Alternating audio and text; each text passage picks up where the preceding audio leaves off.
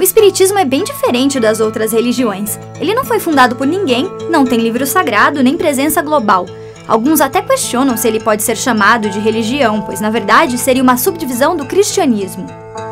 Por outro lado, ele tem rituais de fé próprios. A doutrina é passada através das gerações e ele prega a existência de um reino transcendental.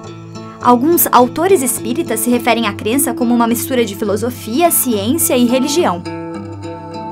Seus valores principais são a paternidade de Deus, a irmandade dos homens, a comunhão de espíritos, a continuidade da existência e o eterno progresso da alma, a responsabilidade pessoal e a compensação, e a retribuição pós-morte aos atos feitos em vida.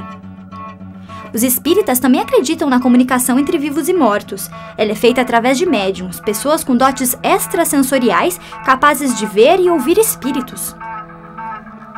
As mensagens são transmitidas em formato verbal, escritas ou em manifestações físicas. Os contatos acontecem em sessões particulares ou em cultos espíritas, onde eles leem, ouvem o médium, rezam e cantam hinos. Seus seguidores são estimados em 15 milhões e estão totalmente espalhados pelo planeta.